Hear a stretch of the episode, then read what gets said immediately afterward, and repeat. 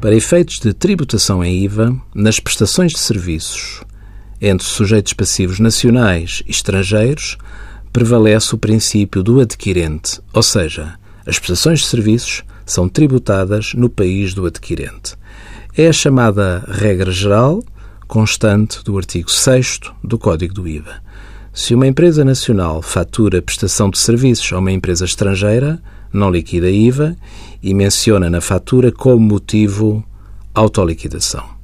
Este procedimento fiscal aplica-se independentemente da empresa adquirente ser residente na União Europeia ou fora da União. Ao contrário, sempre que uma empresa estrangeira fatura prestação de serviços a uma empresa nacional ou a um sujeito passivo registado para efeitos de IVA em Portugal, esta tem de efetuar a autoliquidação.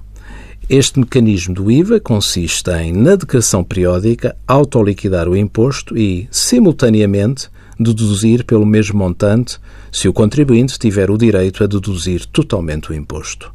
Esta é a regra geral. Mas, como em todas as normas, existem exceções à norma. Senhor empresário, para melhor planeamento fiscal das suas operações comerciais, deve sempre consultar o seu contabilista certificado sobre esta matéria. Envie as suas dúvidas para conselhofiscal.tsf.occ.pt.